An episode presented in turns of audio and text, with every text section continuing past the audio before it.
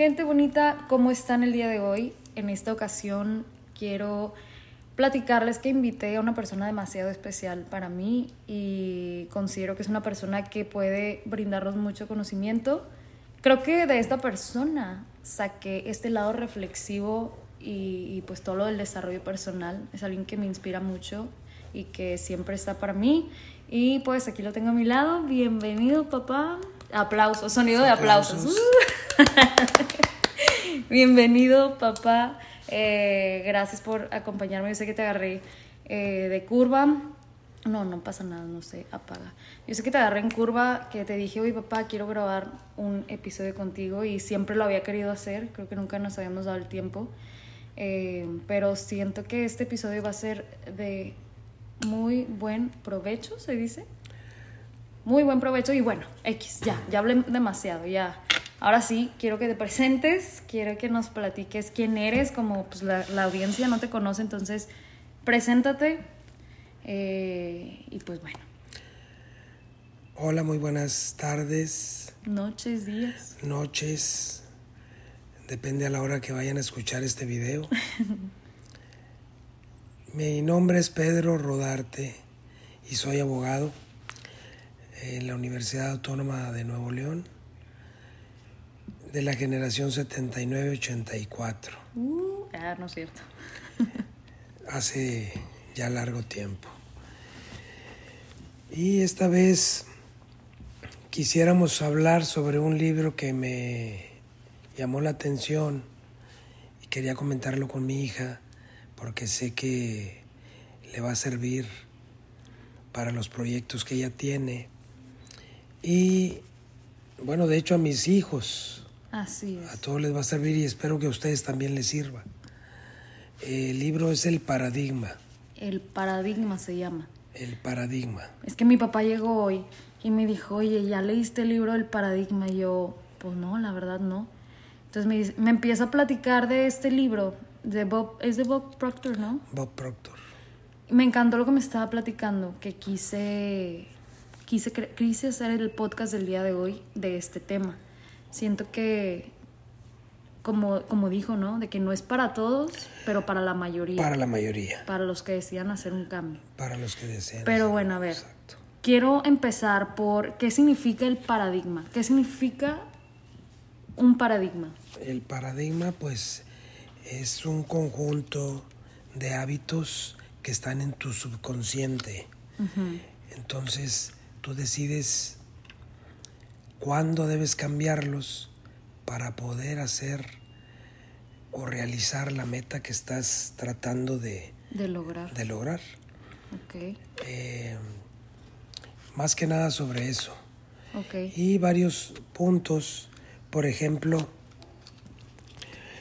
Es que los tiene anotados en un no papel. puedes confiar en alguien que no comparta tus objetivos. ¿A qué te refieres por eso? Pues tú quieres de socio a un amigo, una amiga o cualquier persona, pero si esa persona no comparte tus objetivos porque los de él son diferentes, no puedes confiar en él. No puedes confiar en él porque o en ella. Porque no le va a dar la importancia suficiente como tú lo harías. Exactamente, exactamente. Ese es el punto. Entonces por eso tienes que buscar personas afines a tus ideas, a tus metas. eh, sería mejor. Es como Te- lo que, perdón, Te ayudarían mejor. es como lo que dicen, por ejemplo, eh, que te juntes con personas, es como el marketing, literal. Eh, Es si tú creaste una empresa de arte, pues no te vas a juntar con personas que no tengan nada que ver con el arte. Me explico con los X. Te vas a juntar con personas que tengan galerías de arte, artistas, museos, etc, etc, relacionado con, con Sí, eso, ¿no? Para que, poder. Que, que- que sean afines a tus objetivos. ¿Cuál es la segunda? Y el otro punto es que es imposible alcanzar el éxito apoyándote en la fuerza de otros. Entonces, ese es otro, tú tenías diferente punto de vista, Sí, de hecho. pero al fin de cuentas lo puedes tomar de los dos. Yo le decía a mi papá que yo lo veo como, dice, es imposible alcanzar el éxito apoyándote de la fuerza de otros. Yo le decía a mi papá que para mí, o sea, la perspectiva que, lo, que yo le doy a ese punto, a esa frase, es que yo no puedo como agarrarme de la, de la, de la luz o del éxito o del brillo, poder, como dice bien la frase, de la persona porque yo soy la única que va a lograr llegar a mis metas. O sea, cada quien tiene su mundo, o sea, cada cabeza es un mundo, pues yo no puedo confiar, como también decía en la otra arriba, yo no puedo confiar, ¿te quieres levantar? Yo no puedo confiar eh, en, que la otra persona me va a sacar del hoyo porque soy yo la que tiene que salir de ahí. Sí, la gente va a estar para ayudarte, sí, mi papá va a estar para ayudarme, pero soy yo la que tiene que salir.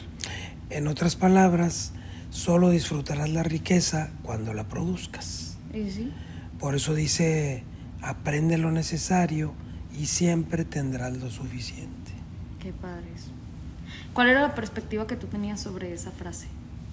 Ah, por ejemplo, cuando tú tienes un empleado o empleados y este te vas a apoyar en la fuerza de ellos para que levanten tu negocio, pero al mismo tiempo tú no los motivas o un incentivo, entonces no van a hacer lo que tú quieres que hagan. Y no va a salir el resultado que tú quieres que, salga. Que tú quieres que salga, exactamente. Porque al fin de cuentas, pues es tu proyecto.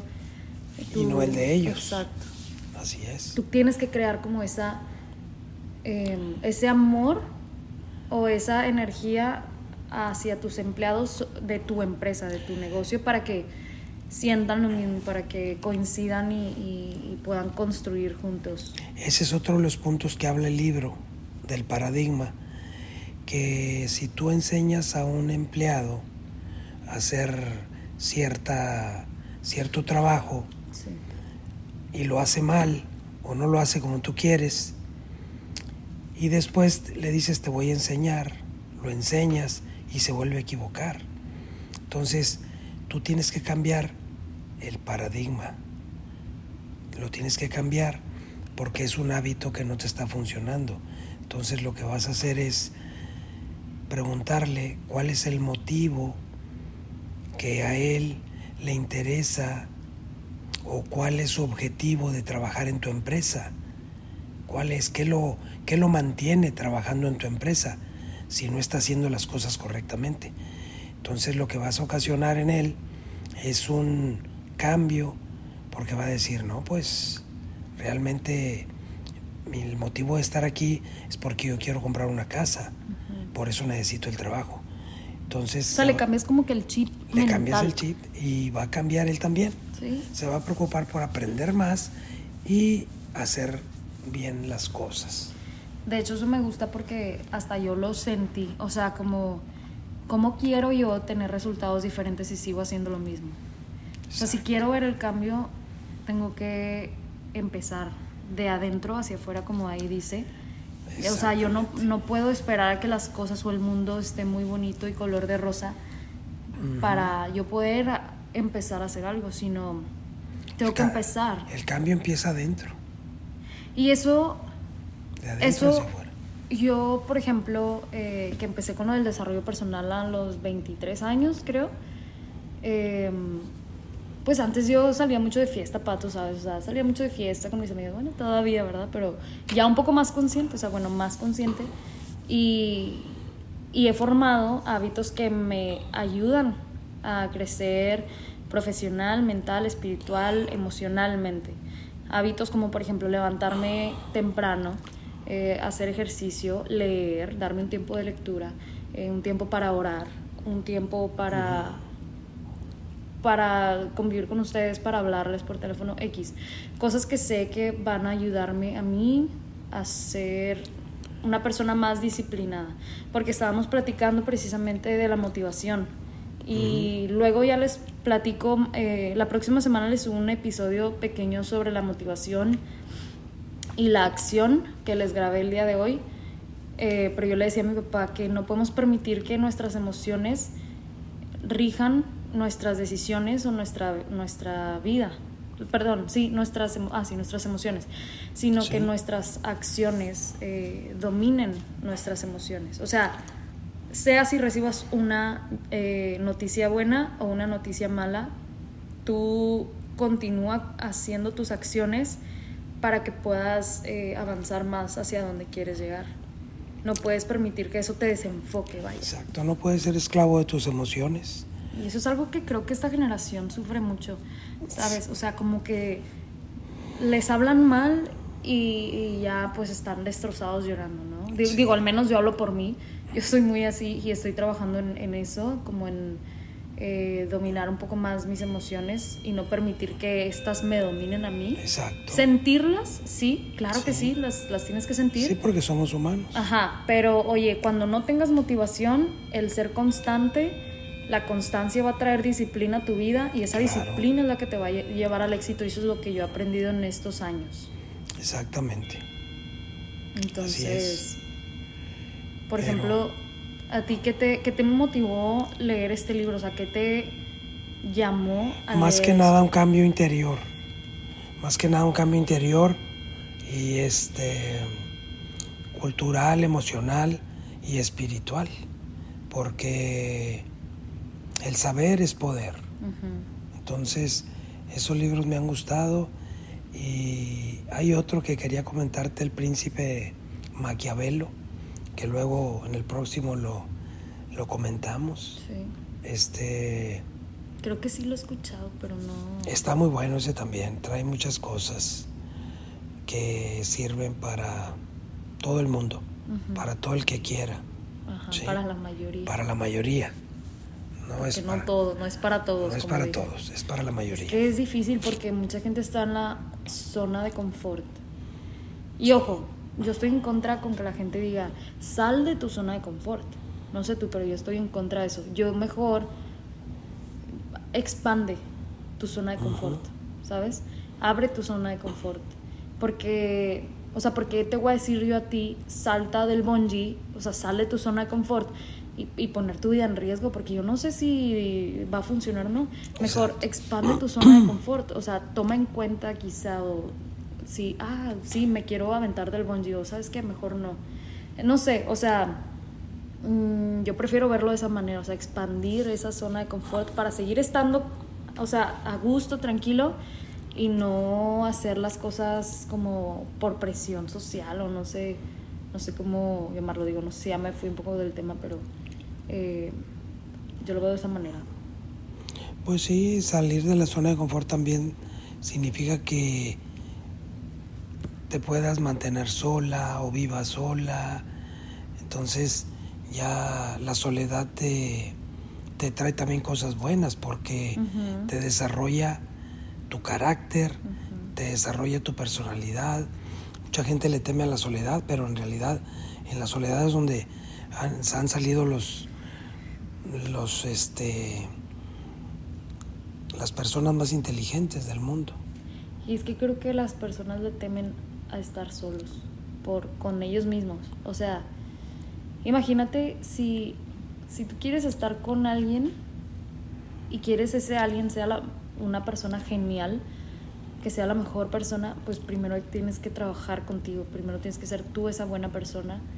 Entonces por eso es lo del cambio empieza de adentro hacia afuera. De adentro hacia afuera, exactamente. Y.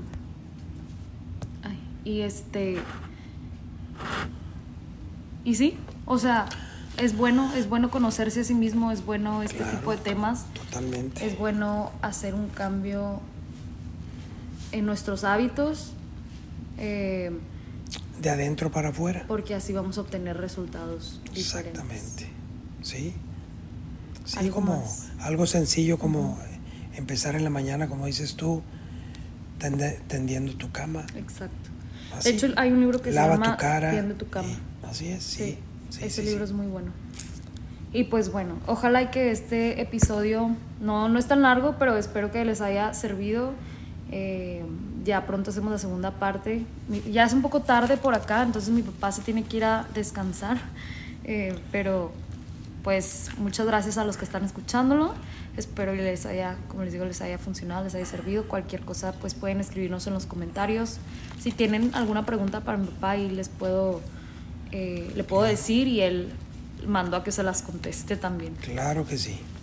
¿Algo más que quieras decir? No, pues eh, en el segundo video o Episodio. audio, episodio, ya hablaremos del próximo libro. Así es. Nos vemos en la siguiente. Les mandamos un abrazo tan enorme como ustedes. Saludos, saludos y bendiciones.